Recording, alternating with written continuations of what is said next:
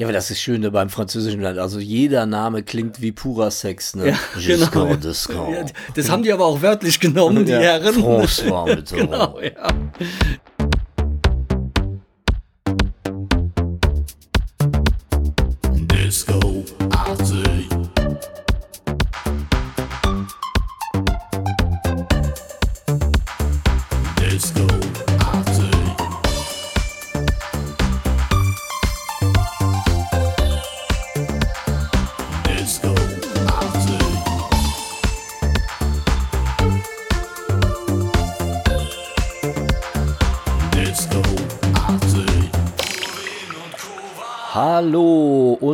Willkommen, Freunde der gepflegten Unterhaltung. Heute live quasi aus Berlin zum zweiten Mal überhaupt erst zusammensitzend in einem Hotelzimmer irgendwo in Berlin. Adresse wollen wir nicht verraten, weil wir einfach auch die ganzen Fananfragen dann nicht bearbeiten können. Wir haben heute ein Thema, was wir ja schon begonnen haben mit dem Jahr 1980. Heute gehen wir einen Schritt weiter sozusagen und befinden uns im Jahr 1981, wo wir euch einiges drüber erzählen möchten. Genau. Und das Witzige ist ja, wir haben ja jetzt hier die 31. Folge und wie Christian schon gesagt hat, haben wir uns jetzt seitdem erst zweimal persönlich gesehen. Das sagt auch schon einiges aus. 1981 wäre das wahrscheinlich nicht gegangen. Ne? Du in Dortmund, ich gut, damals noch in Ludwigshafen. Über Telefon hätten wir Podcast aufnehmen können, aber hätte ja keiner gehört, ne, damals. Ja, aber es wäre auf jeden Fall auch eine Möglichkeit gewesen. Es ist doch schöne, moderne Welt äh, und toll, dass diese Möglichkeiten bestehen, dass man heute sich nicht persönlich treffen muss, um solche Sachen zu machen. Hat ja auch Vorteile. Genau, ja. Also Geruchsvorteile zum Beispiel. Apropos persönlich treffen, wir haben die Gelegenheit genutzt und in Berlin gestern einen schönen Abend mit Bernhard Lloyd verbracht in einer ganz tollen Pizzeria und er hat noch einiges aus seinem Leben erzählt. Wir haben ja mit ihm einen sehr, sehr guten Podcast auch schon aufgenommen gehabt und da war eine Frage offen geblieben bei diesem Podcast, die habe ich da leider nicht gestellt gehabt, das habe ich gestern nachgeholt. Er macht da so eine Andeutung und sagt, ja, zu den Wollpullovern hätte er noch einiges zu erzählen. Die hatten ja auf den ersten Covern und auf den ersten Pressefotos so Norweger Pullover an. Und dann habe ich ihn dazu gefragt, ja, was war denn da der Grund? Und dann hat er erzählt, dass das wirklich eine Vorstellung von der Plattenfirma war und die haben das durchgedrückt, zusammen mit dem Grafikdesigner. Und am Ende, die sind extra sogar zu ihnen nach Münster geflogen und haben sie vor die Alternative gestellt. Ihr zieht diese Pullover an oder es gibt keine Single-Veröffentlichung. Naja, und dann haben die Jungs sich halt mal kurz zusammengesetzt und haben sich entschieden, gut, lieber die Single und hässliche Pullover. Wobei die Fotos sind ja eigentlich schon ganz nett geworden. Später durften sie dann die eigenen Sachen anziehen. Aber das war auch eine schöne Episode, wie die Musikindustrie sich damals so verhalten hat. Ja. Und letztendlich auch die Antwort auf die Frage, warum wir nie erfolgreich waren. Wir hatten einfach keine Wollpullis. Ja, und niemand, der uns gesagt hat, jetzt zieht mal Zieht mal Wollpullis Wollpullis an. an. Ja. Das ist richtig, ja. Wenn wir über die Jahre reden, dann gibt's natürlich auch immer Prüfungen für euch. Ja? Das heißt, wir fangen jetzt an mit den Lügen und den Wahrheiten über das Jahr 1981 und hinterher werden wir dann gucken, wer da die richtige Lösung hat. Ja, der Christian vor allen Dingen. Das letzte Mal habe ich ja vergessen, ihn zu fragen. Diesmal wird das nicht geschehen. Ja? Mal gucken, ob was der da weiß über das Jahr 1981. Also, fangen wir mal an mit den Zwei Wahrheiten und eine Lüge über das Jahr 1981. Die erste mögliche Tatsache ist die folgende. Als Ronald Reagan, der ist ja 1981 dann als US-Präsident vereidigt worden, nachdem er Ende 80 gewählt worden ist, als er das erste Mal das Weiße Haus betraten hat, wollte er sofort den War Room sehen. Aber den gibt es gar nicht im Weißen Haus. Das ist also die erste Lüge oder Wahrheit. Die zweite ist, dass für die Freilassung der amerikanischen Geiseln in der Botschaft von Teheran haben die Amerikaner 8 Millionen Dollar Lösegeld bezahlt und zugesagt, auf Sanktionen gegen den Iran zu verzichten und sich künftig nicht mehr in die inneren Angelegenheiten des Iran einzumischen möglich oder auch nicht. Also Staat, der Lösegeld zahlt, interessant, ob es das gab oder nicht. Und die dritte ist die folgende, hat schon wieder mit den Amerikanern zu tun. Tut mir leid jetzt, aber die haben halt damals ziemlich viel bestimmen wollen, 1981. Bei den Abrüstungsverhandlungen zwischen der Sowjetunion und den USA am 8. Januar 1981 in Wien ist die gesamte sowjetische Delegation in den Westen geflüchtet. Das ist also die dritte mögliche Tatsache. Interessant. Ich könnte es jetzt so spontan nicht beantworten. Genau. Sind alle drei ziemlich absurd. Wir werden sehen, was davon stimmt und was davon nicht stimmt am Ende. Ja, dann würde ich sagen, fangen wir mal ein bisschen mit Musik an, oder? Was es da so gab Ja. Jahr 1981. Ja, das machen wir doch mal. Und zwar haben wir hier die Top 100. Das ist jetzt nicht von mir ausgewählt. Es ist hier faktisch belegt mit einem Punktesystem ausgewertet worden, von wem auch immer. Auf jeden Fall sind das hier die amtlichen Top 100 des Jahres 81. Was dabei auffällt, ist die Tatsache, dass wir ja letzte Mal festgestellt haben, dass 1980 noch schwer aus den 70ern beeinflusst war. Ich auch sehr, sehr viele Titel tatsächlich nicht kannte, was natürlich auch meinem Alter zu dem Zeitpunkt geschuldet war. Hier geht's jetzt ein bisschen erfreulicher weiter. Wir werden viele Titel finden, die halt auch wirklich jetzt ein 80er Jahre Gesicht haben. Ich fange einfach mal von hinten an. Und zwar Platz 100. Burn Rubber on Me kenne ich nicht. The Gap Band kenne ich natürlich. Den Titel kenne ich jetzt nicht. 99 More Than I Can Say von Leo Sayer sagt mir auch nichts. Ja, ja, doch, so, so eine unsägliche Ballade. Ja, ist das Ja, so? ja, Leo Sayer hat, glaube ich, nur unsägliche Balladen gemacht. Ja, okay, vielleicht hatte sie Kummer. Hm. Man weiß es nicht. Aber jetzt geht's natürlich mit voller Wucht in die 80er Jahre, die wir lieben. Tainted Love von Soft Cell. Also wirklich, dazu mussten jetzt noch mal ganz kurz was gesagt werden. Eine ganz, ganz tolle Nummer. Und ich bin jedes Mal froh, wenn die dreieinhalb Minuten vorbei sind, weil ich kann es einfach nicht mehr hören. Aber eine ganz, ganz tolle Nummer. So, weiter geht's. Can't Get Enough of You vom Eddie Grant. Auch ganz coole Nummer, finde ich. Geht auch direkt munter weiter mit Hanne Haller. Geh nicht, kenne ich nicht, das Lied. Oh, Hanne Haller kenne ich sehr wohl. Aber äh, dieses Lied kenne ich nicht. Weiter geht's mit total obskuren und bemalten Männern in zuweilen Frauenkleidung. Prince Charming von Adam and the Ants. Wirklich einer meiner Lieblingsbands aus den 80ern. Ich fand die total geil. Und auch die Tatsache, ich glaube, wir hatten das Thema schon mal, dass die mit zwei Schlagzeugen live Mhm, gespielt ja, haben. ja, was davon, Wahnsinn. ja. Ein Wahnsinn. Ein Wahnsinn. Sister Slash All American Girls. Weiß ich nicht. Kenne ich, aber muss ich nicht. Johnny Blue, Lena Valaitis. Lena Valaitis. hm, Da kommen wir später noch zu ihr. Ja, Ich, tatsächlich. es mag eine Androhung sein, aber zu ihr kommen wir später Gibt noch. es ja. was zu Lena Valaitis Hm, zu Gibt sagen? noch was Das- zu ihr zu sagen ich, später, ich, ja. bin, ich bin heiß wie Frittenfett. Ehrlich. Aber den Song kenne ich, war da noch ja in meiner Vormusikphase. Ich habe den damals positiv in Erinnerung gehabt. Das ist tragisch, aber Mhm. lässt sich leider nicht leugnen.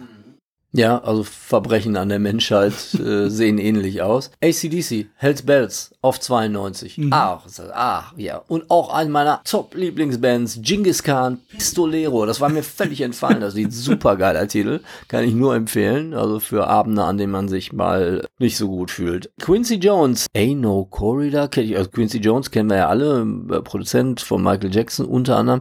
Dieses Lied kenne ich nicht. Bin ich komplett raus. Sean Tyler, Breakfast in Marin. Kenne ich auch nicht. Tut mir leid. Loving Just for Fun, Kelly Mary. Ja, kenne ich, aber muss ich nicht. Johnny Loves Jenny von Chili. Kenne ich auch. Dann, es wird nicht besser, Leute. Runaway von Eruption. Jetzt wird's wieder ganz lustig, finde ich. Auf Platz 85 haben wir Rock'n'Roll Gypsy von Helen Schneider. Nicht zu verwechseln mit Helge Schneider. Obwohl vom Aussehen ähnlich, aber die hatte Ja, so, so, einen Wischmopp auf dem Kopf, wenn ich mich Ja. recht erinnere. Also Mhm. unwahrscheinlich viele Haare. Tolle Frau, echt. Also cooles Lied auch. Fand ich, fand ich wirklich cool. Give Peace a Chance. Unser Freund John Lennon. Der ja da schon tot war, ne? Ist ja 1980 gestorben. Ach ja? ja bereit. Ja, aber ähm, wie, erklärt ja, weiß ich letzten nicht. Wie, wie, wie konnte der dann das singen? Das ist doch. Ja, das, es gibt Plattenfirmen, die dann veröffentlichen, wenn du gestorben bist, weil das dann ist geht's ja, ja, das ist ja richtig verrückt. los. ne? Also, dass er Ja, singen genau, konnte, ja. obwohl er eigentlich schon tot war. Ich weiß, es tut mir jetzt wirklich leid um ihn, aber tolle Nummer. Give Peace a Chance. Mussten wir immer im Musikunterricht in der Schule. Mein, mein damaliger Musiklehrer war großer Beatles-Fan Mhm. und wir mussten uns das anhören. Ich fand, das ist hippe Pisse. Mhm. Heute bin ich der anderen Meinung. Mein Musiklehrer war ehemaliger Bundeswehrgeneral, was bedeutet, dass wir solche Sachen nicht gehört haben. Okay. Ja, erfreulich in dem Fall. Ja. Nee, wir haben sehr viel unerfreulichere Sachen gehört damals bei einem Was Bundeswehrgeneral. hat der denn dann? Dann den Radetzky-Marsch da gespielt? Ja, so Sachen in etwa, ja. Also Bolero war schon so das Avantgardistische, was, was Bolero? passiert- Bolero, ja. Ja, das ist. Äh, Äh, ja, aber da, ja. wenn der mit Popmusik ist, hat er nicht stattgefunden. Doch einmal hat er Bilder einer Ausstellung. Das hatte ich ja mal erzählt, genau. Das hat er gemacht, ja, genau. Das war so das progressivste überhaupt. Ist das Tomita oder was? Das war Emerson Lake Palmer. Auf jeden Fall auch so ein Synthi-Haschgedudel ist Ja, das. genau, ja. Aber hat mich eben so beeindruckt, dass ich ja dann Synthesizer kaufen wollte sofort. Was als zehnjähriger Junge nicht so oder elfjähriger Junge nicht so erfolgsversprechend ist, ja. Das äh, kann man so oder so sehen. Äh, geht weiter, auch äh, jemand, den ich sehr zu schätzen weiß, Jonah Lewis. Coole Nummer. Geht weiter mit Rio Maywood. Kenne ich nicht, tatsächlich, muss ich gestehen. Weiter mit einem ganz großen Künstler. Junges, ganz, ganz junges Talent. Äh, Roland Kaiser, Santa Maria. Aber auch große Nummer, muss man tatsächlich sagen. Hatten wir letztes Jahr auch schon. Mhm. Dann haben wir zweimal hintereinander, die belegen drei Plätze auf dem Platz 78 und zwar dreimal Bonnie M. Da hatten wir letztes Mal auch schon Genau. so eine ganz, ganz komische Konstellation. Ich kenne diese Nummer auch nicht. Consuleya Bias und Malaika und dann nochmal Malaika, Consuleya, Die haben immer Ja, Doppelsingles gemacht, ja. Ja, mega. Ja alle genannt mega, worden, ja. kenne ich Mhm. nicht. Äh, Aber ich äh, verspreche Besserung und werde mich da auf jeden Fall nochmal reinarbeiten in das Thema Bonnie Ja, in der Spotify-Playlist wird man es dann finden. Ne? Ja, genau. Das, also die Nummer werden wir euch auf keinen Fall vorenthalten. Dann haben wir hier Mama Lorian von Andrea Jürgens, auch eine ganz, ganz, ganz fantastische deutsche Künstlerin. Passion von Rod Stewart, echt coole Nummer. Kennst du die? Mhm, ja, ja. Echt Mhm. eine coole Nummer. Auch auch ziemlich progressiv, muss ich tatsächlich sagen. Happy Birthday von Stevie Wonder, das äh, bleibt einem ja auch wirklich bis heute nicht erspart. Mhm. Wir sind jetzt bei Nummer 74 und äh, ich mache gleich nochmal einen Block mit komischer Musik. Ich habe übrigens noch eine tolle Überraschung. Ich habe nämlich mein Tagebuch vom Jahr 1981 gefunden. Und zwar ist das auch interessanterweise das einzige Jahr, in dem ich Tagebuch geschrieben habe. Aber das Jahr 1981 habe ich damals offensichtlich als so langweilig empfunden, dass ich es nicht mehr mehr geschafft habe, ein ganzes Jahr lang durchzuschreiben. Aber ich habe immerhin ein paar originale Einträge und ich habe ja das letzte Mal behauptet, es gebe keine Peinlichkeiten mehr über mich. Das muss ich ziemlich stark revidieren. Aber da kommen wir später zu, zu dem Tagebuch. Jetzt erzähle ich euch mal kurz, was sich so politisch in 81 ereignet hat. Und man könnte das auch vereinfacht sagen, sehr wenig. Also während das Jahr 1980 extrem voll war mit Ereignissen, ob das Demos waren, ob das Kriege waren etc., ist 1981 im Prinzip nur so die Wiederholung des Ganzen gewesen. Ja? Und deswegen kann man das auch relativ schnell abhandeln. Am 1. Januar ist Griechenlands zehnte Mitglied der EG geworden und der EQ wurde eingeführt, also die European Currency Unit, auf der ja dann später der Euro basiert hat. Ne? Der ist damals eingeführt worden. Und eben am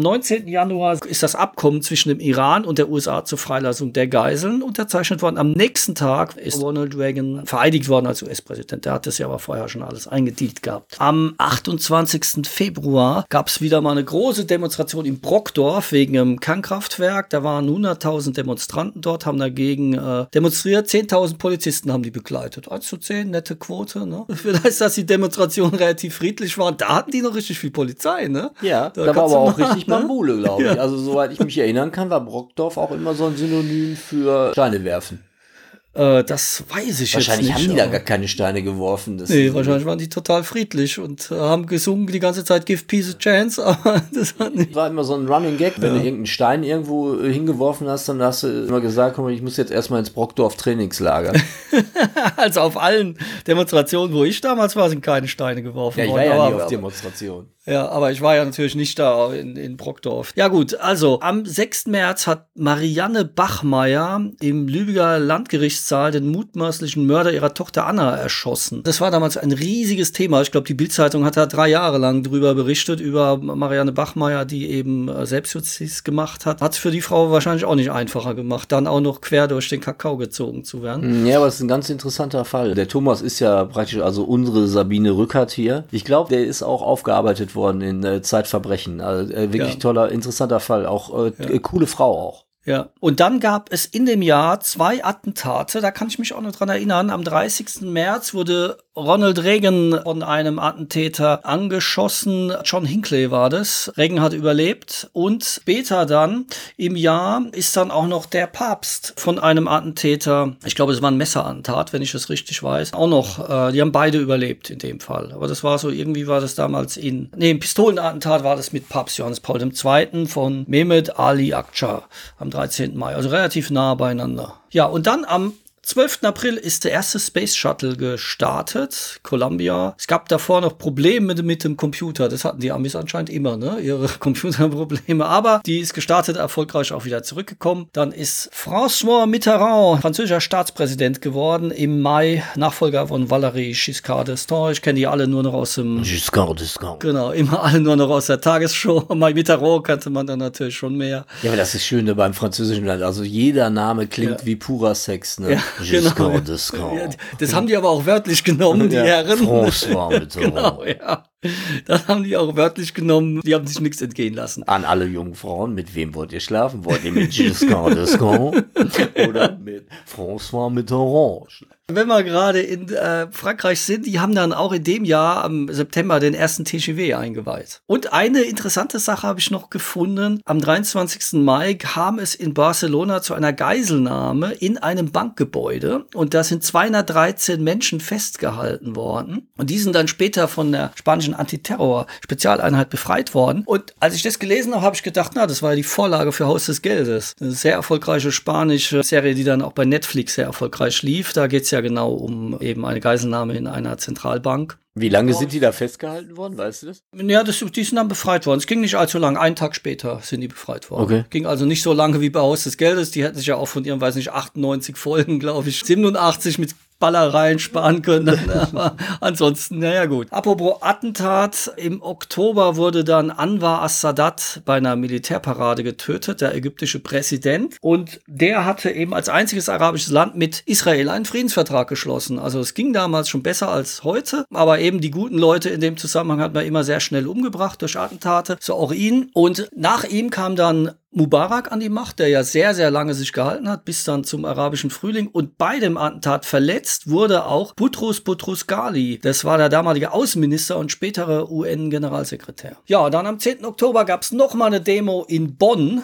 300.000 Menschen haben eine Friedensdemonstration gemacht im Bonner Hofgarten. Ich glaube, es waren noch nie so viele Menschen auf einmal in Bonn.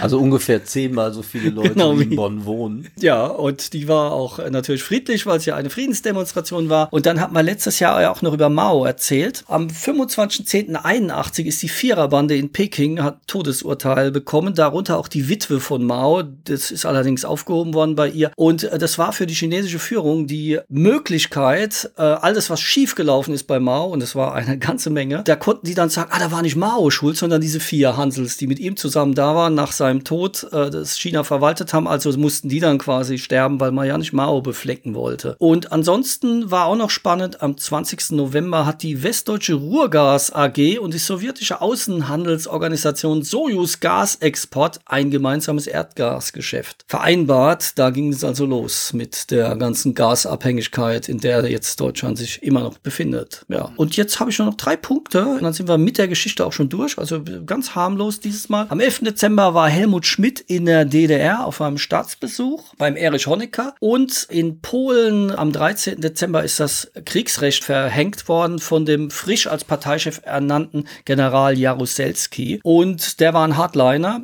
Man sieht also auch, das mit den Hardlinern hat nicht viel gebracht. Die Mauer ist sowieso gefallen und der Ostblock zusammengebrochen. Lech Walesa wurde damals dann unter Hausarrest gestellt. Und zum ersten Mal wurde über eine Krankheit berichtet namens AIDS 1981. Das zur Geschichte.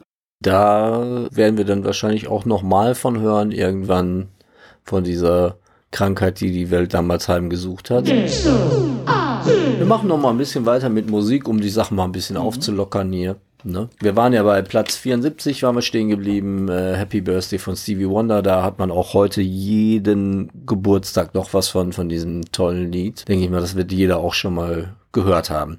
Dann äh, auch eine ganz, ganz tolle Band, die Gumbay Dance Band, die hatten wir ja auch im, in den Jahrescharts 1980 bereits dabei mit Eldorado, ganz, ganz großes Ding. Celebration von Cool and the Gang, das Mhm. äh, kann einen auch in den Wahnsinn treiben, ein Lied, dem man sich auch kaum äh, entziehen kann. Give Me Back My Love von Maywood, sagt mir jetzt ehrlich gar nichts. Jetzt kommen wir aber auf Platz 70 zum ersten Mal in die Nähe der deutschsprachigen Unterhaltungsmusik, sprich der NDW-Geschichte. Das ist tatsächlich der erste Titel, der jetzt hier zu finden ist und das Thema NDW einläutet. Es musste ja früher oder später auch hier kommen. Und zwar haben wir Dreiklangsdimensionen von Rheingold. Tolle Band, Düsseldorfer Band. Ganz coole Nummer, ehrlich. Dann geht's weiter mit Keep on Loving You von Rio Speedwagon. Hab ich bestimmt schon mal gehört. Auf Platz 68 Doris D and the Pins. Sagt mir auch jetzt nicht wirklich was. Jetzt wird's wieder richtig schön und spannend. A Jealous Guy von Roxy Music. Ganz großes Tennis. Auf 66 äh, Vienna von Ultravox. Auf 65 Mind of a Toy von Visage. Ihr seht, es geht hier mit ganz, ganz großen Schritten in Richtung das, was ich mir so vorstelle von den 80er Jahren. Gut, es wird jetzt wieder ein bisschen unterbrochen von Woman in Love von Barbara Streisand. Über sieben Brücken musst du gehen von Peter Maffay. Gefolgt von Wem? Howard Carpendale. Es geht schlimm weiter. Der Teufel und der junge Mann von Paola. Paola, ja, die Paola vom Kurz Felix ist das. Ist das die Paola das ist von die Kurt Paola Felix? vom Kurz Felix, ja. Hm? Okay. Dann könnte ja mit dem Teufel auch dann äh, Kurt gemeint. Hm, Man ja. weiß es nicht. Man weiß es nicht. Step by Step, Peter Griffin. Dann Stars on 45, Volume 2. Mhm. Das war ja irgendwie auch so, so ein Das Mix aus, aus, aus verschiedenen, verschiedenen. Ja. Sagst, kennst du das nicht? ja, Und- doch, ich hab's nie verstanden, was nee, es sollte. nee, kann man ja auch nicht. Ja. Kann man ja nicht. Äh, dann echt eine coole Nummer For Your Eyes Only äh, auf Platz äh, 58 von Sheila Easton, finde ich ganz cool. Das ist Bond gewesen, oder? Oder? Yes, Ja, ja, yes, yes, Mhm. genau. Mhm. I've seen that face before. Tatsächlich, das ist von Grace Jones. Die Nummer kenne ich gar nicht. Ist Mhm. die auf dem Album drauf? Auf dem Slave to the Rhythm Album? Oder ist die vorher? Ich glaube, das war vorher. Ja. Dann auch ganz, ganz großer Künstler Green Door von Shakin' Stevens. auf Platz 56, 55. Dich zu lieben, Roland Kaiser. Mhm. Wahnsinn. Hammer. Coole Nummer. Finde ich, ehrlich. Japanese Boys von, von, von Annika zusammen mit Imagine von John Lennon. Ja, das ist wahrscheinlich wirklich dann doch die Nachtoderfahrung irgendwie, die dann nochmal alle Sachen in die Charts gespült hat. L.A. Goodbye, Secret Service. Äh, Stand and Deliver, Adam and the Ants. Coole Nummer, richtig coole Nummer. Das waren die Charts bis Nummer 51. Sehr schön. Dann mache ich mal direkt weiter mit Unterhaltung. Und zwar 1981 wurde auf der Funkausstellung in Berlin, wo wir uns ja auch gerade befinden, die Kompaktdisk erstmal vorgestellt. Und am 13. Februar, du hast das das letzte Mal ja schon gesagt, in der Westfalenhalle in Dortmund läuft die Premiere von Pink Floyd's The Wall. Also was ich da behauptet habe, das wäre das erste Mal wieder dann bei nach dem Mauerfall, stimmt nicht. Die haben tatsächlich diese Show 81 dann da volle Kanne auch durch Deutschland getragen. Und letztendlich hat ja die Einführung der CD die Welt wirklich maßgeblich verändert. Ja, zumindest für einen gewissen Zeitraum. Ne? Heute sind CDs ja tot, nur noch so, so musikalische Dinosaurier wie wir machen CDs, aber ne, alle anderen machen wieder Vinyl. Verrückt. Also ich erinnere mich wirklich äh, wie heute an meinen ersten CD-Spieler und Ja. stolz wie Oscar. Und dann hat man dann da zu Hause gesessen und dachte, boah, Ja. was ein Sound. Was ein Sound. Verrückt. Verrückt. Ja. Also ich kann mich noch erinnern, wir waren damals im, wahrscheinlich im Kaufhof.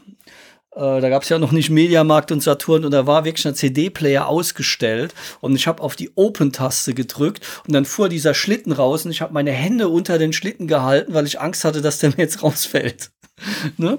Ja, so ist das mit neuer Technik und unbedarften Leuten. Ja, also am 4. April hat Bugs Fizz den European Song Contest gewonnen mit dem Lied Making Your Mind Up. Ah, daran erinnere ich mich auch noch. Verrückt, verrückt. Ja, genau. Und Bugs Fizz, eine der wenigen Bands, wo ich sagen würde, die war mal ganz gut, die das gewonnen haben. Und eben da kommen wir jetzt noch mal zu Lena Valaitis. Die hat nämlich mit äh, den zweiten Preis gemacht äh, für Deutschland. Mit welchem Song ist nicht überliefert. Ich, ich nehme an, Lena Gründe. war auf Platz zwei beim Eurovision Song war auf Contest. Platz zwei, ja. Aha. Das waren noch Zeiten, ihr jungen Leute. Der Eurovision Song Contest ist Genau. eine Veranstaltung, die europaweit äh, ausgedingst äh, wird. Australien darf da auch mitmachen. Und äh, da äh, treten Künstler auf. Ihr wisst das ja nicht. Es ist tatsächlich nicht so, dass äh, Deutschland immer auf dem letzten Platz schon vorher gebucht ist. es gab Zeiten, da waren andere Platzierungen und, und äh, es gab auch Zeiten, da haben andere Länder in Deutschland tatsächlich Punkte gegeben. Das ist äh, vorbei. Genau, aus guten Gründen. Ja, und ein absolutes Highlight der ganzen 80er Jahre beginnt am 30. Juni 1981. Die ARD beginnt mit der Ausstrahlung der US-amerikanischen Familienserie Dallas. Ja. Dazu habe ich den legendären Spruch von mir rausgesucht. Wenn ich das nächste Mal das Kriegsbeil begrabe, begrabe ich es in deinem Schädel.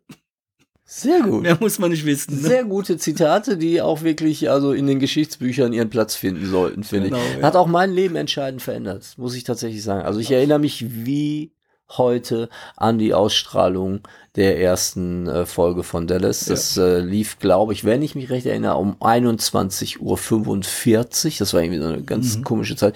Also es war sehr, sehr, sehr, sehr spät für einen Mann in meinem Alter.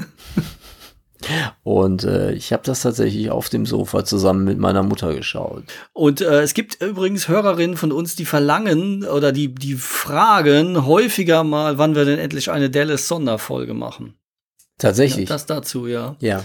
Genau. Ne, Finde ich also, gut. Die Idee finde ich gut. ja. Ja, müssen wir mal gucken. Ich habe da nicht so großes Wissen, aber ich kann mich da, du kannst mir ja deine Dallas-Komplettsammlung nein, das ist überhaupt gar kein Problem. Ich äh, kann dir die 17 Staffeln Ja. ausleihen, du pfeifst sie die rein und dann Ja. können wir den Podcast irgendwie, denke ich mal, 25 sind wir soweit. Mhm. Ja, super, machen wir so. Gut. Dann am 12. August hat IBM den ersten Personal Computer vorgestellt. Das war das Modell IBM 5150. Und man sagt auch, Bill Gates habe behauptet daraufhin 640 Kilobyte ought to be enough for everyone. Bill Gates bestreitet das hartnäckig. Es gibt aber da einen größeren Disput drüber, ob er das nicht wirklich gesagt hat oder nicht. Er hat ja jetzt nicht nur schlaue Sachen gesagt, behaupte ich jetzt mal. Insofern war das recht wahrscheinlich, dass er das damals in irgendeiner Form gesagt hat. Zumindest überliefert ist, dass er irgendwann mal gesagt hat, 640 Kilobyte reichen für die nächsten zehn Jahre, was auch nicht gestimmt hat. Äh, Das war dann schon vier Jahre oder fünf Jahre später, gab es schon größere Rechner. Naja, gut, er hatte sich wahrscheinlich schon damals mehr mit der Weltverschwörung beschäftigt. Genau, aber mit 640 Kilobyte so, so einen sendenden Chip ist ganz schön schwer, den, dass der funktioniert, aber gut. Dann noch interessante Sache, am 19. September 1981 sind Simon und Garfunkel im Central Park gemeinsam aufgetreten. Und äh, das Konzert ist ja sehr bekannt geworden und ich habe mich immer gefragt, warum. Es gab zwei Gründe dafür. Das eine war, dass es nach sehr langer Pause sind die wieder zusammen aufgetreten und das zweite ist, dass die Stadtverwaltung aus Kostengründen den Central Park schließen wollte. Und dieses Konzert mit 500.000 Zuschauern, deswegen haben die dorthin eingeladen um zu sagen, nee, den, wir wollen den behalten. Und wenn man schon mal in New York war, das Central Park ist so ziemlich das Einzige, was mal ein bisschen Ruhe gibt. Und ja, es ist wirklich New York ohne Central Park wäre wirklich nur eine einzige Beton- und Hochhauswüste. Und ich glaube, die beiden sind auch tatsächlich so ähnlich wie bei Dallas, äh, wie Cliff Barnes und äh, J.R. Ewing. Die finden sich, glaube ich, gegenseitig total scheiße und haben sich wahrscheinlich da auch überwinden müssen, das dann zu tun. Vielleicht war das der Grund zu sagen, Mensch, da haben wir wenigstens einen Anlass, wieder uns äh, zu sehen. Der Central Park ist ja auch groß genug, sodass kann man sich aus dem Weg gehen, dass man sich aus dem Weg gehen kann, ja.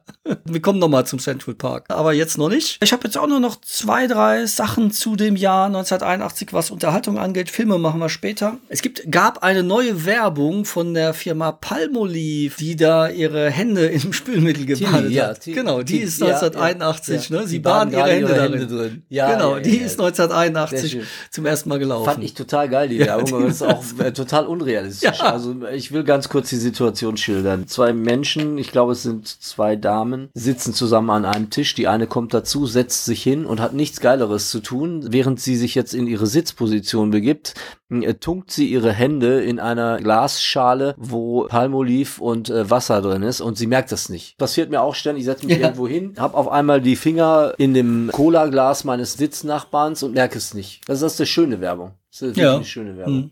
Genau, und dann haben wir noch am 1. August 1981 ging MTV auf Sendung, bei uns noch nicht, aber in den USA. Erste Video weiß jeder, ne? 80er Grundwissen, Video Killed the Radio Star von The Buggles. Am 12. Oktober hat Rudi Carell seine Sendung Rudis Tagesshow gemacht und damit die Tagesschau persifliert. Da gab es dann später auch mal einen ziemlichen Skandal mit dem Iran, wenn ich mich recht erinnere. Ja, ich habe das. Konzept Rudi Carell auch nie verstanden. Ich weiß nicht, warum ein Typ aus Recklinghausen so tut, als wenn er Holländer wäre, nur um sich sympathischer zu machen. Ich kann mich an ein Interview mit ihm erinnern, da hieß es drum, ja, er hätte doch eine Ehekrise mit seiner Frau, was denn da dran wäre. Angeblich hätten die sich getrennt. Und da hat er gesagt, nee, stimmt gar nicht, wir, wir gehen immer zusammen an der Weser spazieren, sie auf der einen Seite und ich auf der anderen.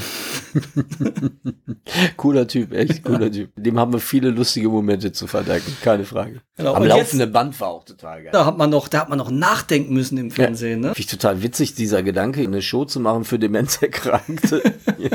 Und jetzt kommen wir zum absoluten Highlight für sehr, sehr viele Menschen in dem Jahr 1981. Ich finde es total scheiße, aber es war so die Hochzeit von Prinz Charles und Lady Di, Prinzessin Diana am 29. Juli. Angeblich hat Prinz Charles unmittelbar vor der Hochzeit seiner eigentlichen Liebe Camilla geschrieben, dass er gerne ihr Tampon wäre. So viel also zu, zu der Ernsthaftigkeit dieses Unterfangs. Wie romantisch. Hm, Ja, also zum einen wie romantisch, ne? Also hm, Mir ja. überlege, also wessen Tampon ich gerne wäre, also fällt mir jetzt spontan nicht so viel ein, aber Camilla wäre es sicherlich nicht. Ja, dann war das der erste Teil Unterhaltung. Später gehen wir noch mal kurz auf Filme und Todesfälle ein. Deswegen das absolute Highlight wird dann später mein Tagebuch werden. Aber jetzt gehen wir erstmal weiter mit den Charts. Und zwar sind wir bei Platz 50 der Jahrescharts 1981. Mama Lorian, Gigi Anderson. Ich wusste, dass der damals schon sein Unwesen getrieben hat. Dann sind wir bei 49. Wenn ich je deine Liebe verliere, Rex Gildo. We are on the racetrack. Precious Williams sagt mir nix. Und es geht munter weiter mit Sachen, die ich nicht kenne. Also es ist ja auch jetzt nicht schlimm, ne? Marigot Bay von Arabesque. Arabesque, das war doch Sandra. Tatsächlich. Ja, Sandra hat früher bei Arabesque gespielt. Nee. Doch. Agadou von der Saragossa Band zusammen mit ihr auf einem Platz. Ja. Hier haben wir Making Your Mind Up, über das wir ja gerade gesprochen haben, auf Platz 44 in den Jahrescharts. Stop and Go Peter Kent, Sarah Pesch, Ti Amo von Ricky Epoveri. Coole Nummer jetzt auf 41. Rain in May von Max Werner war mir völlig entfallen, muss ich mir mal wieder anhören. Mhm. Coole Nummer. Dann ähm, auch wieder eine meiner Lieblingsbands, äh, Lorelei von Genghis Khan. Mega. Die haben aber auch, hey, oh mein Gott. Die haben aber auch rausgehauen. ohne Einmal Ende, ne? quer durch die Geschichte, ne? Was Alter kann man noch kennen? Schwede. Lorelei und Ja, oh. alles. Ja, Allerdings mm, auch. toll. Haben sie auch noch Oktoberfest gemacht oder äh, Wir haben ja? sie vergessen. Müsste man nochmal nacharbeiten Mhm. vielleicht. Äh, du, du, du, äh, da, da, da von Police. Coole Nummer. Obwohl, ja, geht so. Also Mm. es gibt deutlich geilere Mm, Nummern von ja. Police, aber Mm. äh, ist äh, schon ich, ist ganz coole Nummer. Just Like Starting Over von John Lennon. Auf Platz 38, dann 37 Going Back to the Roots von Odyssey. Ja, wenn wir alle Englein wären von Fred Sonnenschein und seinen Freunden. Alter Schwede, was haben die für Drogen genommen? Das ist Maledetta Primavera von Loretta Giorgi, wird wahrscheinlich so ausgesprochen. Ah, das ist auch eine coole Nummer. Chissà te mera, maledetta primavera. Geile Nummer. Kenn ich Cool. nicht. Kennst du Aber nicht? ich habe bei italienischen Popmusik immer sofort ausgeschaltet. Ach man, da bin ich immer so kurz vorm Samenerguss, ehrlich. So, dann hier äh, Some Broken Hearts Never Meant von Telly Savalas. Ist Telly Savalas Kojak?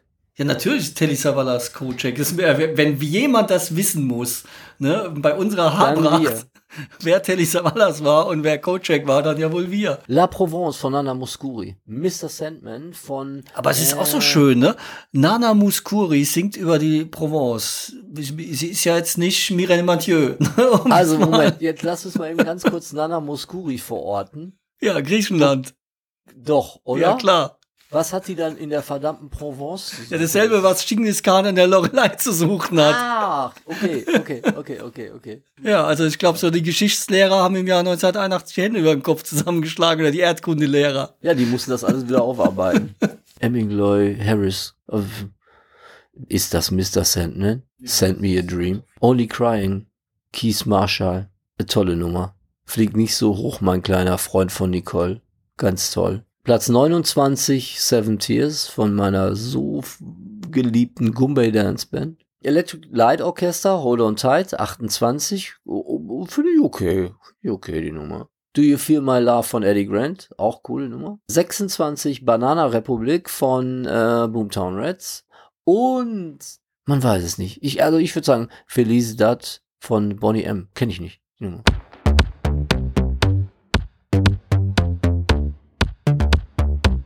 Disco Arty. Dann kommen wir mal zu den Filmen des Jahres 1981. Das fand ich deutlich erfreulicher als im Jahr 1980. Und zwar fängt mal an mit Jäger des verlorenen Schatzes mit Harrison Ford, Indiana Jones. Dann ganz, ganz großer deutscher Kinoerfolg, Das Boot. Da haben ja auch einige Leute mitgespielt, die dann später noch sehr bedeutsam wurden. Ne? Herbert Grönemeyer und Martin Semmelrocke und Jürgen Prochnow. Und ist aber auch wirklich gut gemacht gewesen. Gab es ja dann einen Relaunch jetzt auch als Serie. Der nächste Film, der auch sehr erfolgreich war, der auch jetzt wieder als Serie relaunched worden ist, aber in einer, finde ich zumindest anderen Qualität, war Christiane F. Kinder vom Bahnhof Zoo. Den Film fand ich extrem beeindruckend damals. Das Buch war wohl noch beeindruckender. Den Remake jetzt von der Serie fand ich überhaupt nicht gut. Mussten wir aber auch alle in der Schule entweder lesen oder den Film schauen. Ja, klar, mussten wir alle, ja. Ja, und ähm, ja, ich weiß gar nicht, warum er dem Film vorgeworfen hat, er wäre drogenverherrlichend gewesen, kann ich jetzt nicht. Nee, kann ich jetzt auch nicht sagen. Also ich, äh, ich Ähm. meine mich aber auch nicht daran erinnern zu können, dass ich aus dem Unterricht gegangen bin und dachte, boah, jetzt könnte ich mir wirklich mal so ein bisschen Heroin spritzen oder LSD oder so. Ja, Also bei Hatte ich mir, jetzt nicht das dringende Bedürfnis. bei mir hat der doch die aufklärerische Wirkung klar erfüllt, muss ich sagen, äh, und zwar dauerhaft. Dann Tanz der Teufel. War auch noch 1981, eine Horrorkomödie, genau. Gab es also damals auch schon. Dann sehr bekannter Film, Die Klapperschlange von John Carpenter mit Kurt Russell. Fand ich auch mega cool. War eigentlich, ich glaube, der erste war wirklich gut. Ich habe den damals auch nicht gesehen gehabt oder nicht gekannt. Ähm, und dann später mal geguckt. Der erste war wirklich gut. Der zweite war, glaube ich, nur noch ein Abklatsch. Mad Max 2. Gut, es lief auch an mir vorbei damals. Dann American Werewolf. Und dann kam noch von Terry Gilliam, der ehemalige Monty Python Time Bandits. Der hat ja immer so Filme gemacht, die richtig geil waren oder die total gefloppt sind. Ne? Also Brasil war ja super gewesen, Nine Monkeys war super. Time Bandits ging irgendwie auch so ein bisschen an mir vorbei. Rainer Werner Fassbinder, von dem hatten wir das letzte Mal ja auch schon gehabt. Der hat ja die Serie Alexanderplatz gemacht, an dem wir uns auch gerade befinden. Und dieses Jahr dann in 81 hat er gleich zwei Filme gemacht. Der hat ja, der war ja Workaholic. Äh, Zum einen Lola und zum anderen Lili Marleen. Klaus Maria Brandauer, der hat Mephisto gemacht. Und dann habe ich noch zwei absolute Highlights, die eher so mich damals gespiegelt haben. Neben Jäger des verlorenen Scherzes, Susi und der Strolch. Ist das was Anzügliches Nee, oder? das ist so ein Walt Disney Comic gewesen. Und dann, was bei uns in der Schule jedes Mal, wenn der Film lief, da sind die Lehrer alle immer durchgedreht. Louis und seine außerirdischen Kohlköpfe, weil die Kohlköpfe, die außerirdischen, die haben ja so rückwärts geredet, so.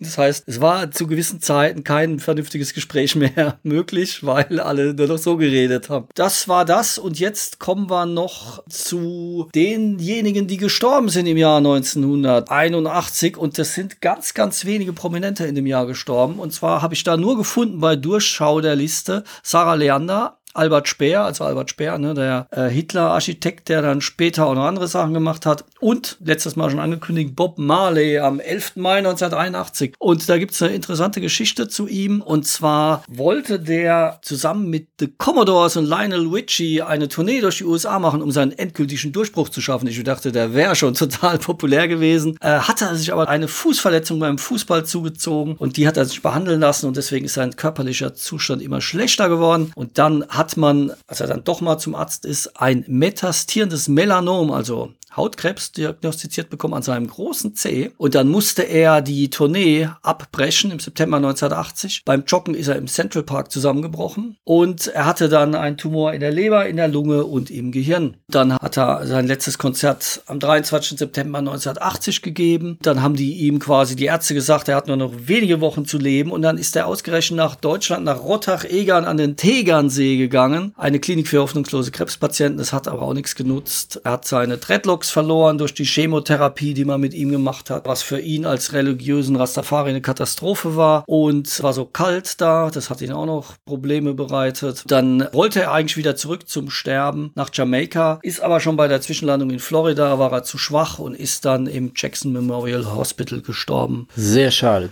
Ja, sehr, sehr genau. schade. Aber wir sehen auch wieder hier, ihr jungen Leute, passt auf, Fußball ist gefährlich. ja, genau.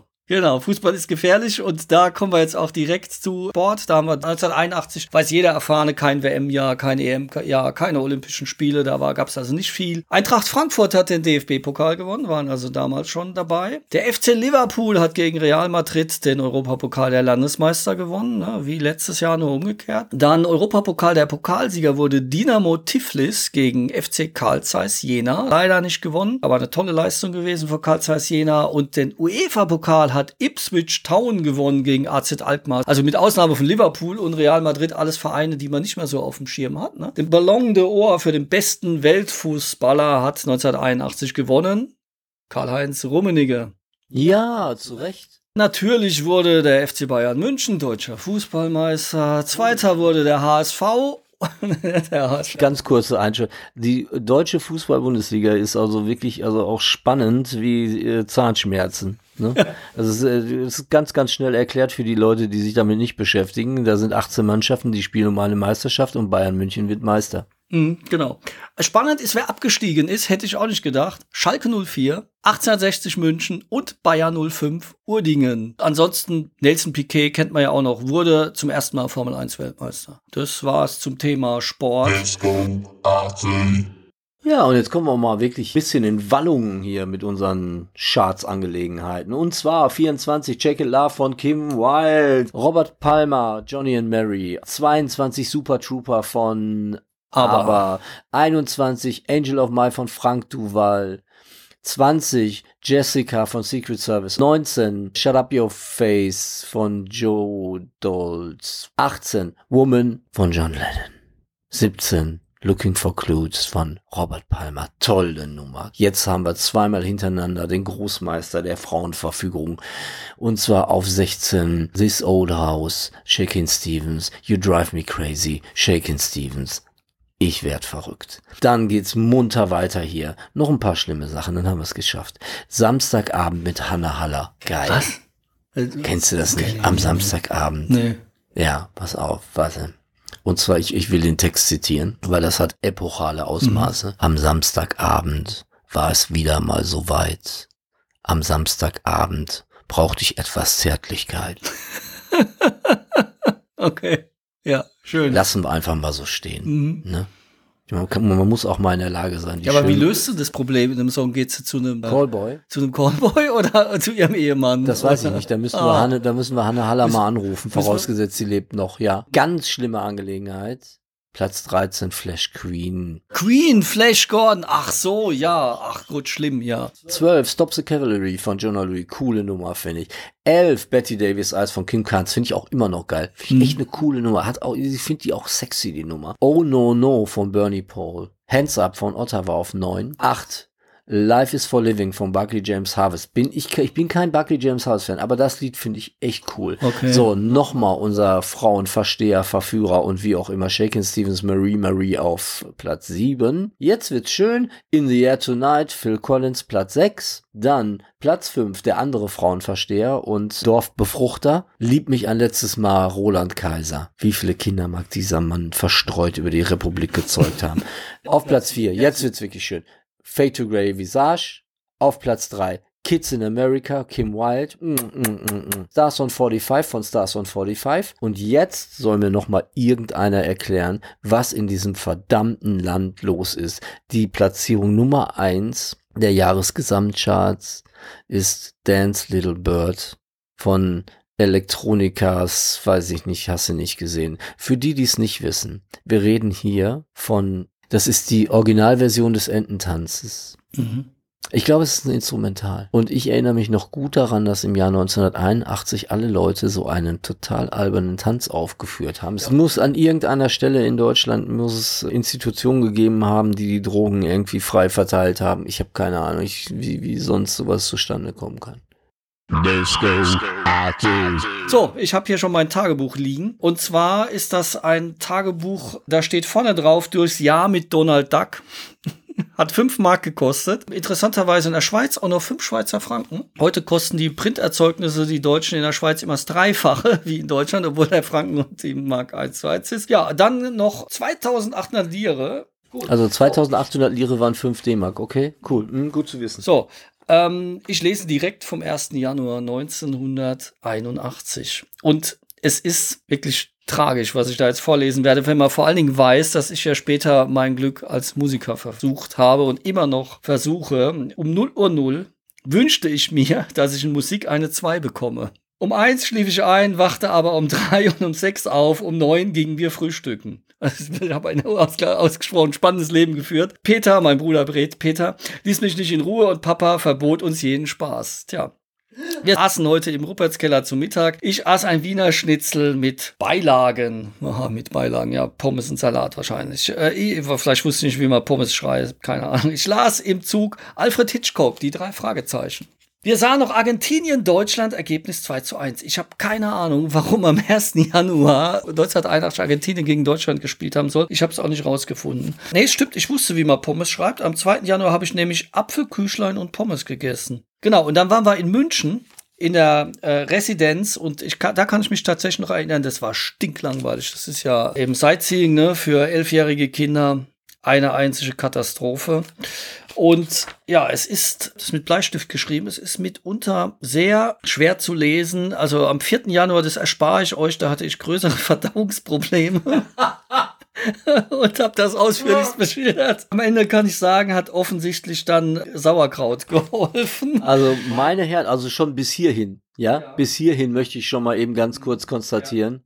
Also das ist ja eine literarische Wucht, wie sie Ja. in den Hitler-Tagebüchern Ja, nicht, nicht die waren größer aber, sein können. Meine waren aber echt, die vom Hitler waren nur erfunden. Ja, dann so ein klassischer erster Schultag wieder, ne? Ich wachte um 7 Uhr auf. Ich zog mich wegen der Schule an. Ja, das heißt, vorher bin ich anscheinend immer nur nackt rumgelaufen.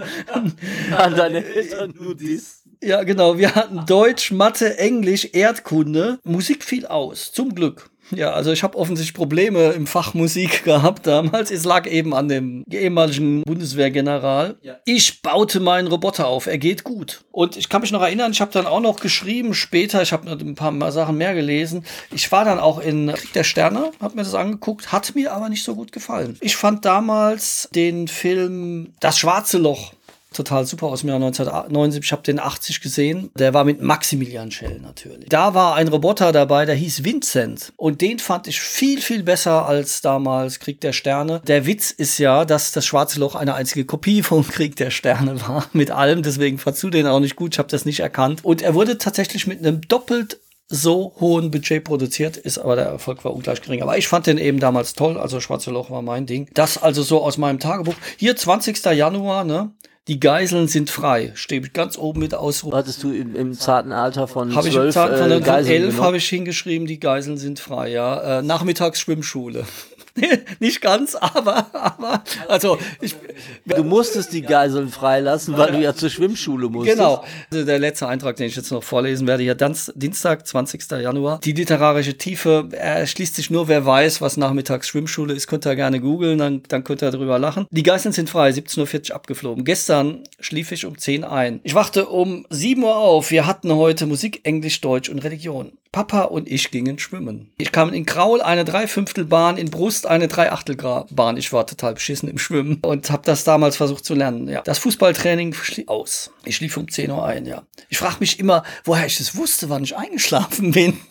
Lass uns bitte noch mal ganz kurz auf die Geiseln, die du genommen hast. Von was für Geiseln sprichst du da? Natürlich die iranischen Geiseln, auf die wir später kommen. Ich war schon immer ein sehr politischer Mensch, schon damals, ja. Ne? Aktenzeichen XY habe ich geguckt. Ne? Steht hier auch, ja. Das durftest du gucken? Das durfte ich gucken, ja. Mit meinen Eltern zusammen natürlich. Gruseln unter Aufsicht. Ja, genau. Ja, kommen wir zu den Lügen und Wahrheiten. Also, ich wiederhole nochmal.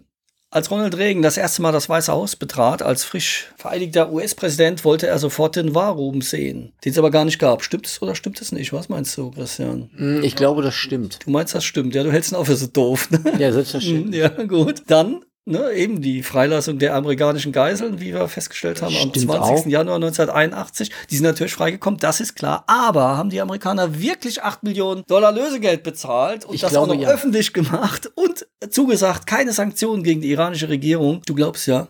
Und sich niemals einzumischen in die inneren Angelegenheiten des Iran. Das machen die, haben sie ja auch nie gemacht. Ne? Der Amerikaner an sich hatte auch gar nicht so die Tendenz, sich irgendwo einzumischen. Genau, sagst du ja.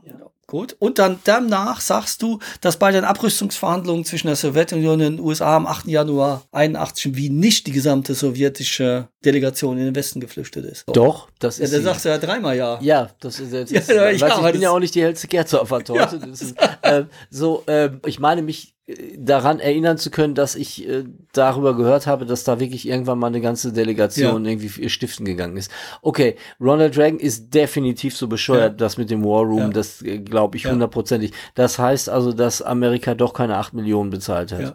Gut, okay. Also, lösen wir mal auf. Tatsächlich wollte Ronald Reagan den Warum sehen und man hat ihm dann schon beigebracht, du, gibt's hier nicht. Und der dachte halt, ne, weil es gab eben den Warum in Stanley Kubricks Film Dr. Seltsam, wie ich lernte die Bombe zu lieben.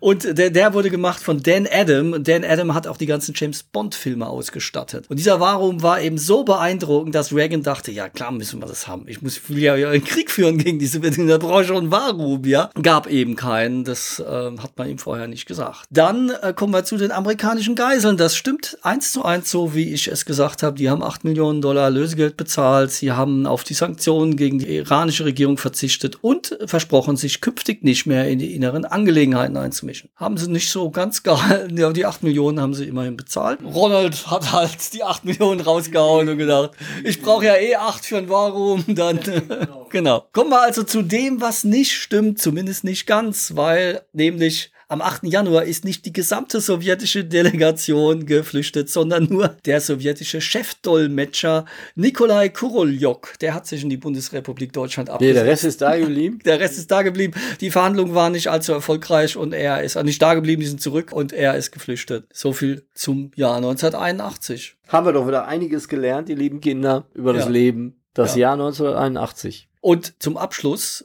also es gibt natürlich eine Spotify-Playlist, wie immer, ne? Die solltet ihr euch auch anschauen. Da seht ihr, was da gute und schlimme Dinge im Jahr 1981 drin war. Diesmal wird die Spotify-Playlist aber sehr, sehr viel sehr gute Songs haben, finde ich. Und wie immer spielen wir ja was von uns. Und wie ihr wisst, eben, ich habe es ja jetzt schon mehrfach betont, als ob das ganz toll wäre, aber eigentlich gehen wir ja immer nur dahin, wo wir nicht hinwollen. Deswegen sind Christian und ich ja nach Berlin gegangen und haben jetzt hier natürlich auch Songs aufgenommen. Und wir spielen euch einen kurzen Snippet von unserem Demo vor, was wir hier vor zwei Tagen aufgenommen haben. Ich weiß nicht, soll ich den Titel wirklich sagen? Oder, Unbedingt. Also der Titel dieses Songs heißt, wir haben uns da von Genghis Khan und so weiter ähm, äh, inspirieren lassen. Der Titel dieses Songs, den ihr gleich hören werdet, in einem kurzen Snippet heißt Italo Disco in San Francisco. Und damit schmeißen wir euch jetzt einfach raus aus dem Jahr 1981. Und wir würden den nicht spielen, natürlich, den Song, wenn er nicht auch sehr, sehr starken Bezug zu den Jahren hätte, über die wir hier reden. Selbstverständlich. Wenn dann das nächste Album kommt, dann werdet ihr den auch hören können. Und mit wem wir das vielleicht aufnehmen, das können wir jetzt noch nicht sagen, aber wir sind gespannt. Ja, bis die Tage, ihr Lieben.